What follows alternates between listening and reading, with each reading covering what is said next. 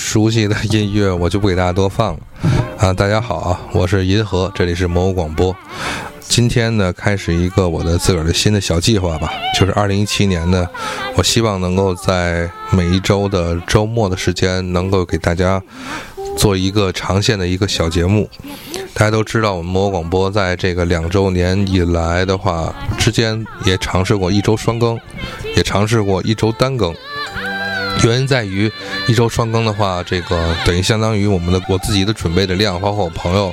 还有一起主持人们，我们准备这个话题的话要翻倍。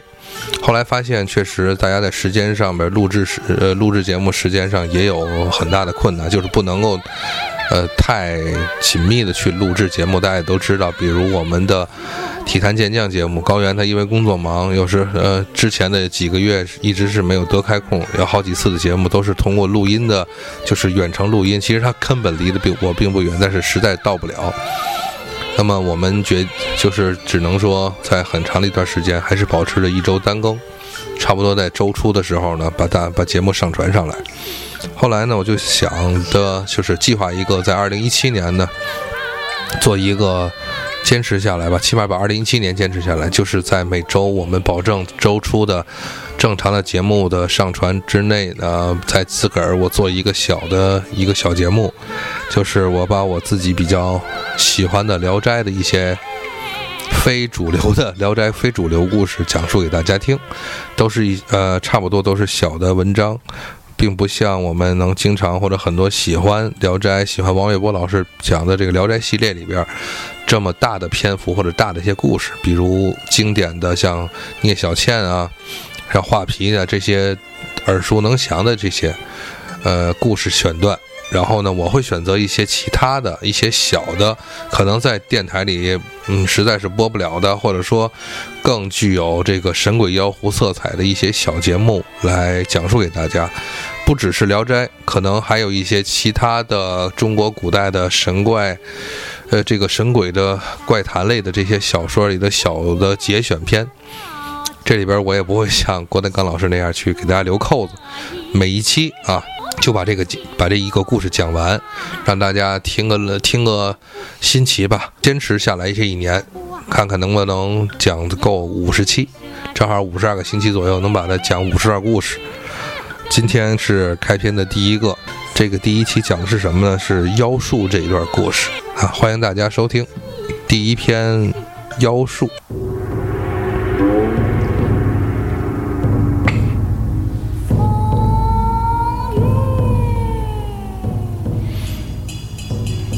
妖术这一篇故事的话，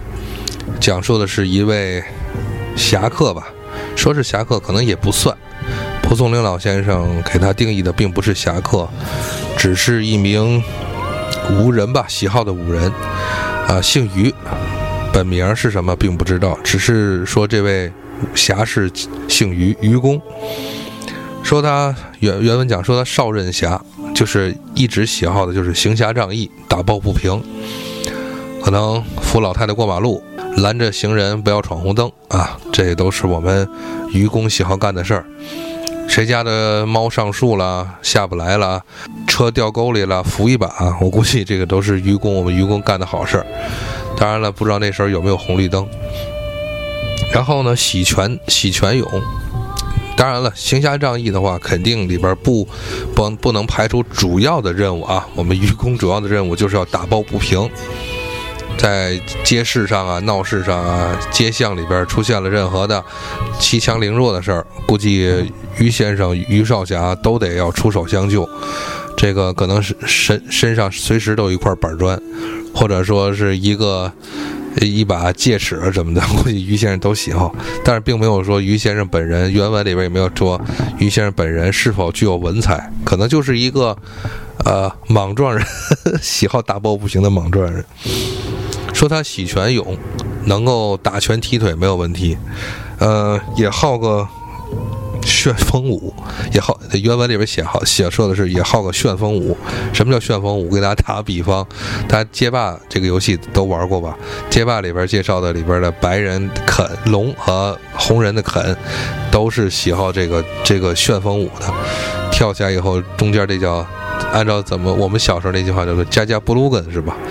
或者可能我觉得愚公除了这个这个旋风腿的话，估计像好油根的好毒根的这些东西都应该会，要不然他怎么能够打抱不平，好这个行侠仗义呢？于先生啊，这是本片捉妖的主角，但是并没有提他多大年纪，想来的话应该是一个。二三十岁吧，因为毕竟你得有这把子精力和力气，才能行侠仗义。然后呢，到了就是这个故事写的是崇祯年间的故事。到了崇祯年间呢，于先生还是挺好学上进的。然后呢，赶到京师来参加这个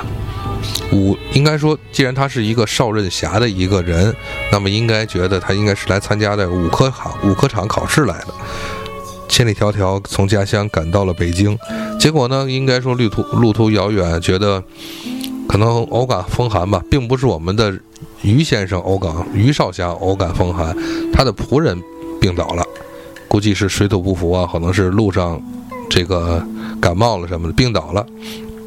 病倒了你就去看大夫吧，医馆啊什么的，是吧？这个看看什么病，是不是这个吃点药，抓点药吃，但是不是。这个挺有意思的是什么呢？他去街市，我估计这个原文里边也写的是不够清楚。我感觉他可能是，也许是从去街市要去给仆人看病抓药，但是路过街市才赶上了这么一段传奇的故事。呃，他到了街市呢，就是说街市上有这个能算能算命的，这个上面写的可能是李铁嘴啊、刘铁嘴啊，他这能算命，那意思就是说，哎，先生。大家都知道，可能过去咱们相声里边都说过，这个现算命，这个就是这个有这个占卦的人呢，都是那种有没有过去咱们相声说的这个抓，这个抓从街街上抓人，就说哎呀，那那意思大大大喊一声，哎呀，我觉得您是什么天天孤星降世啊，文曲星降世啊，反正计算机降世、计算机星降世什么的，就是说您是这个。被上天眷顾的人，我给您算一卦，然后只给只给您条明路，您一定能够这个以后的话飞黄腾达。等您以后成为了这个大人，或者说成名成才之后，您不要忘了小人，哎，然后呢，被算者一高兴的话，就赏点钱嘛，靠这个吃饭。另外有一种就是说，哎呀，就是经典那句话啊，我看您这个印堂发黑，到现在。可能很多人也都不太知道这个印堂到底在哪儿。说印堂发黑，呃，觉得您这个紧皱眉头啊，有些晦气。看您这个头上没有灵光，反而有这个乌云什么的。说您肯定有什么灾灾，就是有这个灾祸降降您了。我呢给您算一卦，给您指条明路，然后呢到时候您肯定能够遇难成祥，这个逢凶化吉吧，遇难成祥。然后这个被算的人一头雾水，但是觉得这事儿肯定能化解。那既然这样的话，也是那个能够赏赏几个银钱。所以算命的估计在那个时候都是靠这个吃饭。那么我们这位这个算命的，他并没有名字，算卦的人算是给这个我们的于先生抄着了。还没等于先生多言，这个算卦就说：“您是给您的这个仆人看病是怎么着？”哟，这个我觉得。于少侠可能，于先生可能比较就是高高兴了，觉得说这人还有点能力，只看我这个面相就能知道我是要干什么去，所以呢就问了一下，就说那个那这个怎么样啊，先生您给看看，既然您能够能看着，既然能看出来我是给我仆人看病，或者说是我是着急这个事儿，现在那么现今着这个这个事儿，您看看能不能有解的事儿。还算命的还挺高兴，那意思说是这不叫事儿，啊，头疼脑热的这没什么，或者说您从我这儿拿点药什么的就就能够行了。但是是后边这句话确实这个吓人不深。这个 算命的说您完了，他没事儿，您完了，呃，买棺材预备着吧，是吧？这个大套小是吧？占便宜。咱经典那个相声里边说，那您完了，这个东西可这么一说。那么愚公可是吓一跳了，说这个给愚公说的这个丈二和尚摸不着头脑，说什么事儿呢？就是我这好好的不惹祸的，呃，然后我这还这个行侠仗义，对吧？仗义疏财的，为什么给我弄凭空的抹上这堆事儿呢？说我不行了，怎么不行了呀？我是得病了，还是说先生您给您给看看是我是得病了还是怎么着啊？算卦就说了，说您啊。这是命里该 该绝的事儿，不是跟生病啊，跟那个那个摊上祸事没有关系。三天之内啊，三天之内您就就这三天了。这个此话三天，这个这个实现，此话一出，我们愚公这是半晌无言啊。你要你说有啥可定，有有啥可对的？人家这日子都给我判出来了，是吧？这是命数啊，人不能和命争啊。三天，但是这个算命的后边这讲解的，一看就是这个要指这挣钱的。算命的说：“您这样，花些银子，破财免灾。您只要给我钱，我就给您把这事儿平了。三天嘛，咱我给您只要把这钱花了，我保您三百年都没事儿。”但是呢，就是里里外外透出，就是得花钱凭这个事儿。那么我们这位于少侠，他自己说出这样的一段话，就是这个命啊是由天定的，人这个哪能说改能能改变命运的？您是个算卦的，您顶多就是能够算出这个事儿，呃，改不改的我不太在意这个事儿了。人的命天注定。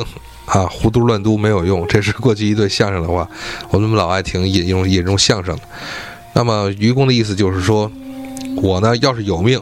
我就能够扛过这一劫；但是我要无命的话，我也不怨天尤人，我也不会说花这个花这个钱去破这个灾。命运要掌握在自己手中吧？这句话，明朝崇祯年间吧，说在明朝的有没有这句话？命运是要掌握在自己手中的。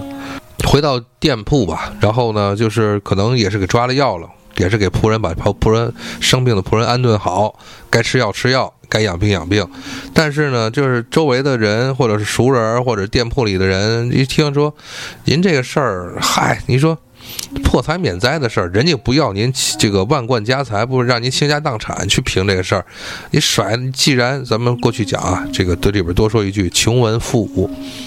这个读书人一般才子一般都是贫穷的，而练武的人的话，一般家中都有一些钱财。为什么？您要比如说，既然练武要花钱请老师，花钱请教师，而且练武的话，那石墩子、石锁，这个打铁这些武器不花钱啊，这些东西。都应该是有比读书有大花销，这读书这几本书能值多少钱？经世子集的，所以说呢，您既然您能来考上上京考试来，都有点钱财，给他几十几十两几两的，然后看且看他这个怎么给您排解，不也挺好吗？对吧？何必说您是不是在乎这点钱呢？于于少侠就是怎么说呢？这一摆手就是说觉得。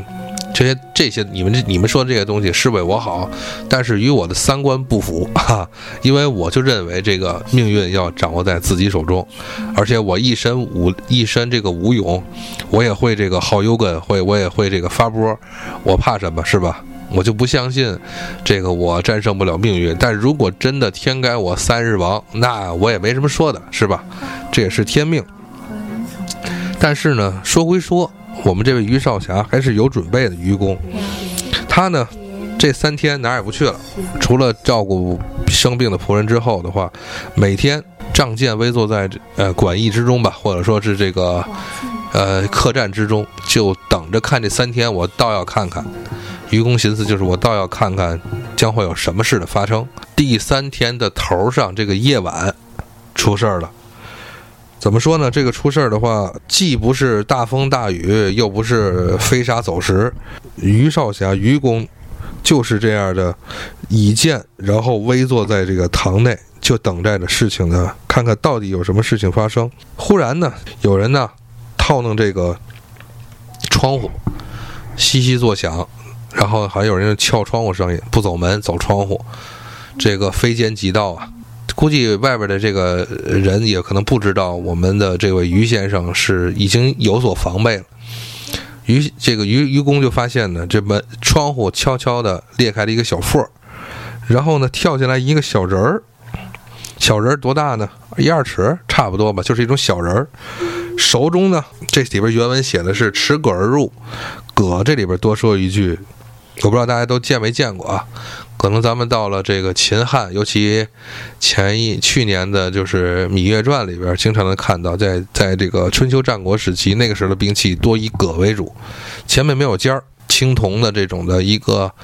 呃，十就是一个九十度转弯的这么一个的，算是头吧，那可以勾、可以砍、可以拨，这么一个老式的武器。这还是处于在那个时间，它确确实实是属于一个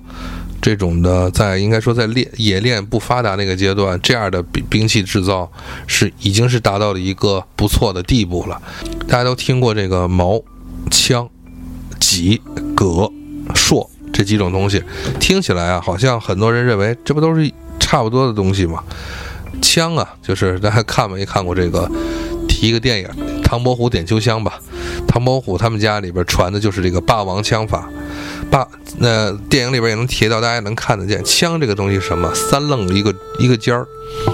它并不是像剑、像刀那样是个是个是个铁片儿，这个边儿上也是锋利无比，但是有一个绝对是个尖儿，是个锥形，几乎是一个锥形的体。这是枪。矛。矛这个东西，啊，都使的是这个，说要像张飞使的是丈八蛇矛，说是这个项羽也使的是这个大的矛或者戟。咱先说这个矛，矛是什么？矛是这个匕首啊，这种或者是老的这种青铜器，这个匕首或者是剑，短剑，然后插着一根这个大的长杆儿，木头杆儿，这就是矛的一种形式。就是什么？刚才和枪为对比，三棱一个锥形为对比的话，矛应该是个片儿。呃，是一个不能说是纯圆头，就是一个有圆弧的一个头，但是侧边呢是一个是是锋利无比。这样的话呢，可拍、可挡、可可刺，或者是可划，像刀一样。这样是矛，但是矛的话，在现在在随着兵器的演变已经很少见了。随着冶炼技术提高的话，逐渐被枪所代替。那么咱说一个槊。槊这个东西实际上是矛和枪的一种巨大化的演变，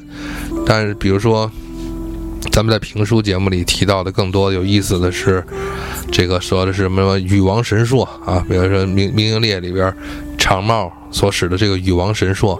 什么什么独角娃娃槊，是吧？是这些东西，其实就是这就是大钉子，就是个大锥子。呃，我据我所知。不能说就是在评书里边听到的，更多的就是使硕的人都是力大无穷，或者说使硕这个兵器，它多以这个纯铁凝钢制造为主吧。并不是说像枪那么走的是轻盈，或者大家能看到，比如说像李连杰的一些一些武打片中，还有花枪那个斗花枪，它的整个这个它的这个木头木头的杆部，或者是这个枪的身部，整个身上它能够有很大的这个弹力的弧度，但是槊绝对是做不到的，铁杆或者是木杆，这就是槊。最后这个戟多多提一句戟，咱们吕布使的是方天画戟，典韦使的是双戟，戟的话就是。加月牙，并不像戈是那样的一个九十度的一个弯曲，戟就是月牙的一个单尖子为为单戟，就是双尖子为画戟。画拉回来，跳进窗户准备刺杀愚公于少侠的小的人，这个小人儿他手里拿的是戈，拿的是一个非常老式的兵器。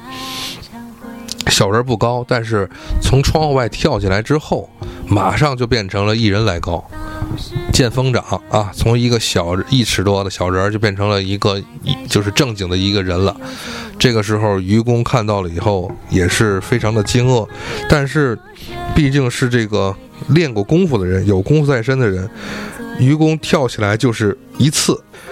这个出其不意嘛，小当然了，这个小小人小人儿变大了以后，以为这个可能来刺杀愚公是不是在睡觉呢？结果呢，猝不及防，中了愚公这一剑啊。那么中箭之后的话，被砍为两段。突然发现原来什么呢？小这个不是不是一个真人，而是纸片儿，是纸剪的人。结果呢，最后这一剑被砍断之后呢，打为了原形，就是一片纸撕为了，给被砍为两段了。这个愚公看完的这个之后，就觉得有蹊跷，看来是要来事儿，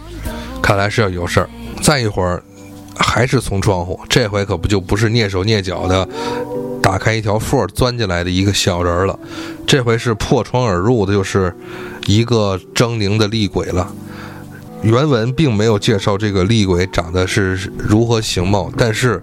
应该说在借着月色呀，或者借着夜色能看来的话，确实是一位这个狰狞的厉鬼怪人鬼怪跳下之后，也是一个不一个没注意，也是我们的愚公于少侠这个先发制人，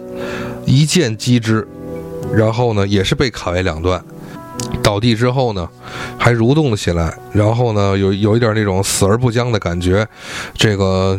有点像咱们经常看到的一些僵尸片里边那种感觉，就是即使被砍完两段，好像还要奋力的挣扎。这个时候，于少侠并不这个迟疑，然后跳过去之后的话，又是连剁几剑，等到发现这个厉鬼死定了，死挺了。才仔细一看啊，拿什么点点烛啊、耳饰啊还是怎么样的？仔细一看，原来是泥土捏的，就是橡皮泥捏的。橡皮泥不开玩笑，就是泥土捏的这个陶土人儿，估计还不是烧的什么陶瓷什么，就是陶土。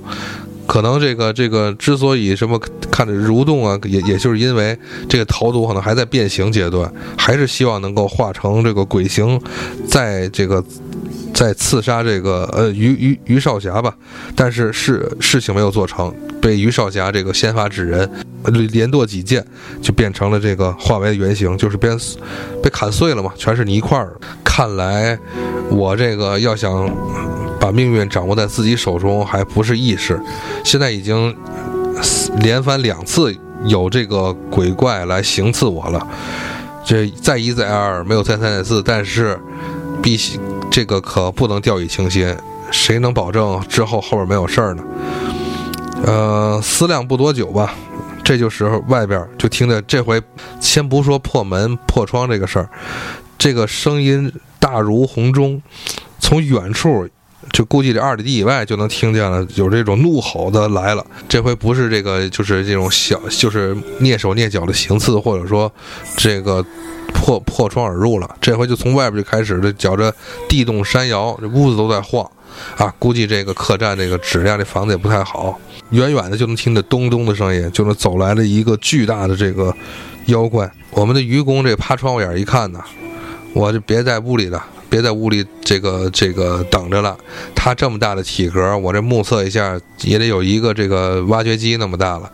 就是蓝翔挖掘机这么这这种能力的话，如果是这么大的一个妖怪，他要是直接把这房屋推倒或者是砸烂，就就给我拍屋里了，那这样的话得不偿失。愚公选择的就是破门而出，跟对方这个跟这个要将要过来这个大怪物进行搏斗，如果搏斗不好的话。那估计愚公想的是，那实在不行的话，我这跳墙而逃，或者是这个先跑了，不也挺好的吗？何必就死死等在这个屋里呢？等愚公于少侠这个跳出出跳出门外。这个定睛插着背膀，定睛观瞧啊，呃，就能够看到我们这位这这对面这来的这个东西，绝对是和刚才前两个不是一个等量级的啊，不是一个级别的怪物。如果是前两个是打怪练级的话，那么这这个就应该是个 BOSS 战了。妖怪站在愚公的面前，在借月光这么一照的话，全身是。炭黑呀，黑漆漆的这么一个妖怪，面目呢也看不出来，也看不太出来，就是眼睛贼亮，放出这个炯炯的这种这个黄光，光着上身啊，没上衣，打着赤脚，这应该是典型的一个那种粗鲁的这种的，呃，凶猛、粗鲁、笨拙的这么一种表现。啊，并不是那种所谓的咱们讲的，就是一提到过去，无论是评书还是一些武侠的演绎也好，一提到就是这个对于外外表的这个形容是必须要有的。如果是说是一个行侠仗义的大侠或者是一个剑客，他必须得有潇洒的外表，包括衣着啊不落俗套，包括整个的身上的装备和形容，应该都是比较颜值很高的。但是，一说形容一些很多粗鲁的人，或者是级别很低。啊，智商上也不高的这些的，呃，这些武人吧，或者说一些妖怪，必须得在衣着上就有明显的和这种。呃，文雅之士或者是行侠仗义的这个剑客有了很大的区别。比如我们现在说的这位蒲松龄老先生表描写他们，描写他依然就是一个这样狰狞的形象，不穿上衣，可能也就有个裤衩然后呢打着赤脚这种一恶鬼形象。大家可以想象一下，比如说咱们在一些日本动画片上看到的这种天上的蓝的这个那雷神封神那种造型。然后此外呢，特特别棒，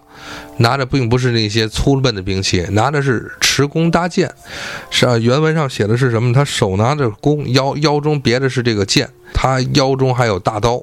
这样的就是带着武器来的。会这个这个会了一些把式更厉害一些。这个话不搭言吧，站在一处。第三次这个这一次的交战，对愚公来讲可就是一个非常大的挑战了。首先在力量上，在形体上的巨大，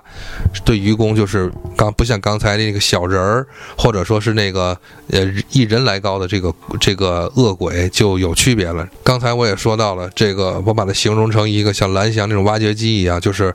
差不多这有两座房子那么高的这个大的这个鬼怪，然后。首先身大力不亏，而且呢还会功夫，能使弓搭箭，而且呢也也能使这个刀。和这个愚公对战起来的话，那么愚公确实在各个方面都比较吃力。但是我们愚公确实也不是吃素的，这个怪物一上来，这个张弓搭箭就想射死我们的于于少侠。但是于少侠是拨打凋零，这个这个左右的躲闪，这个弓箭并没有射到于于少侠身上，但是。呃，射偏的弓箭直接的钉在了房，呃，钉在了这个客栈的这个墙上，深深的钻入其内。于少侠心想的是，我也不能掉以轻心，一个闪失的话，我可能真的就是三天之内就交代在这儿了。怪物突然发现，原来单使用弓箭远程攻击对方已经不能够那个使之致命了，所以呢，怪物气功拔刀。与这个愚公就于少侠站在了这个一起，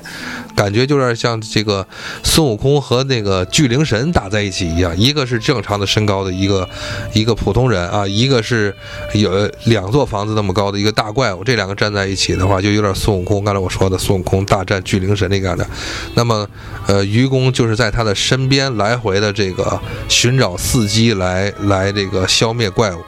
那么怪物也是立，这刚才我说到的他的。射的箭能够钻进、钻入这个客栈的墙中深处，那么他的力气还有一个体现。书中写到的是，他力劈用大刀力劈愚公，但是愚公闪开之后，这个刀剁在了呃客栈院中的这个石头上，一刀就把石头劈开了，可见力气之大，可见这个刀的韧性之好。所以我们的愚公也是绝对不能怠慢。其实，在交战之中的话，他也是连连击，用用剑啊，持剑连击这个怪物数次，但是都不得杀死怪物。然后呢，怪物本身是身身体坚硬如铁，并不像前面那么两那两个那么好对付了。怪物被愚公连连的这个刺刺中，也是愤怒的异常。毕竟身体大，这个回转不灵，总是不得呢能够抓准这个时机。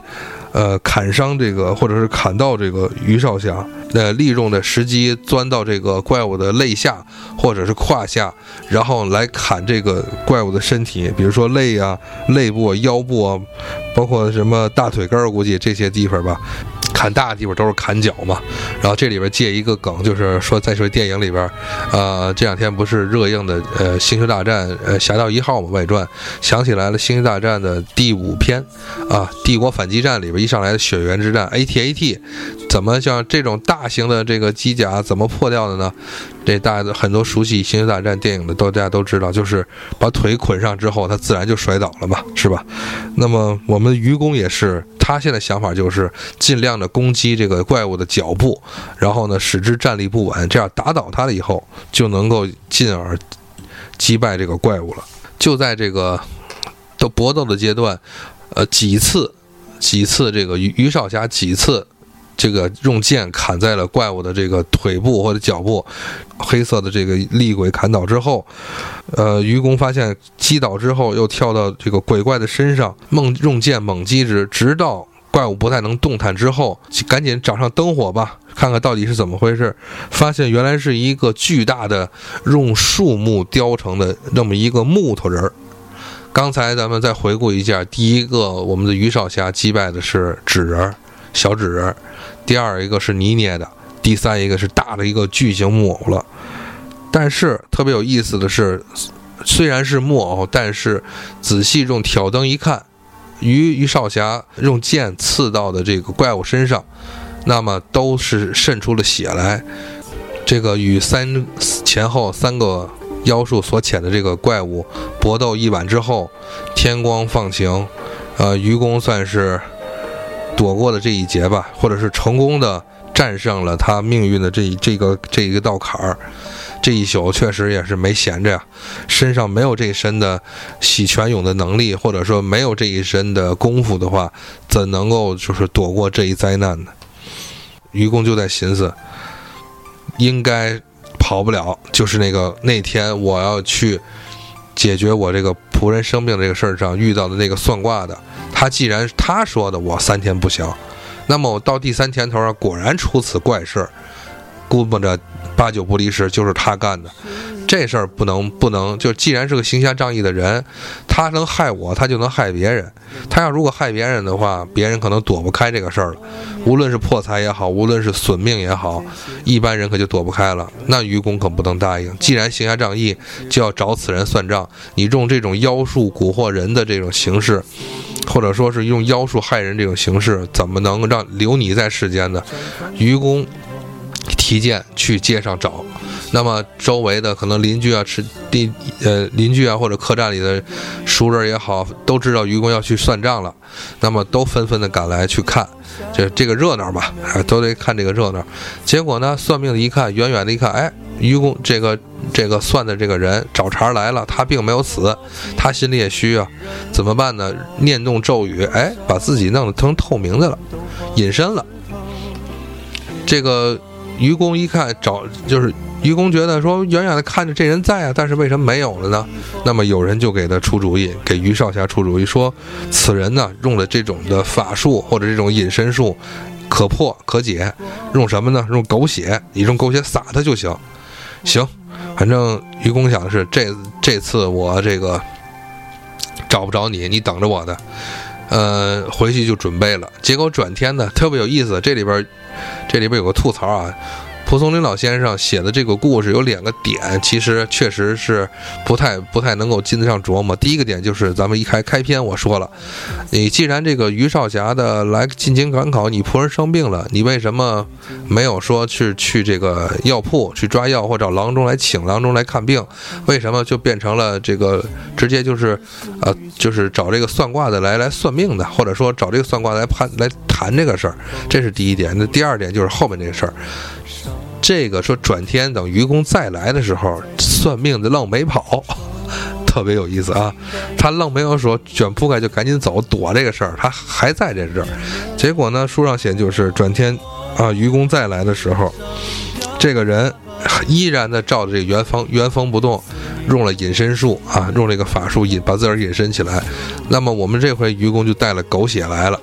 带了狗血来以后，这一头这一盆狗血，这泼到了他隐身的那个大概其的那个位置，或者说他的这个摊儿这儿吧，算卦摊儿这儿，结果这个隐身术就失灵了，这个害人不浅的这个算卦的这个人，占卜的这个人就。露出原形来了，但不是这个原形，并不是说鬼怪啊，就是说现出身来了，被这个官官府的人扭进扭送到官府，就是说说报案吧，可能愚公也是带着这个幺幺零来的。到了报案之后的话，以他的罪名，这是个斩罪，因为是这个害人性命嘛，谋夺钱财是斩罪。最后这个算命的落了一个杀头的下场。随着这个算算命的人头落地。这个故事就到此结束了，故事本身也没有交代最后，啊，愚公于少侠的结果。之后的话呢，有一个蒲松龄老先生自己的一个评论，大意就是说，人呢，过去讲老话讲这个人的算命都是，都是报喜欢报忧不报喜。如果说一个算命的。说您，比如说，我找一个算命来来给自己占卜占卜，这人家说您没事儿啊，没事儿，您肯定没事儿，都一切正常，就好像医院一样看病一样，一切正常，大家都不太信，可能都希望啊，这都是人的毛病吧，还是这想法，都希望人家是算命的或者大夫说出点啥来，你说点不好来才才好的，都愿意吧，都愿意花钱去。去填色这些算命的、这占卜的人，是吧非得让人说出来说你这个有什么灾祸啊？说你未来哪哪哪不好，喜欢听这样的话，然后总想花点钱把这事儿去呃弥补过去，或者希望的借用算命的人的能力，或者他们的这些法术，才能给自己化解灾祸。蒲松龄老先生意思就是说，与其你把钱去花在这些事儿上，不如就像。借就像刚才这位愚公于少侠一样，把命命运掌握在自己手中。自己要如果行得正，走得正，行得端的话，何怕这个命运使然呢？好了，那么这一段《聊斋故事》中的妖术，就给大家这个讲述到此吧。这是我自己作为二零一七年魔王广播讲述《聊斋故事》的第一期。如果说的不好的地方的话，也希望大家多多给意见。啊，谢谢大家收听我们今天的《聊斋故事》。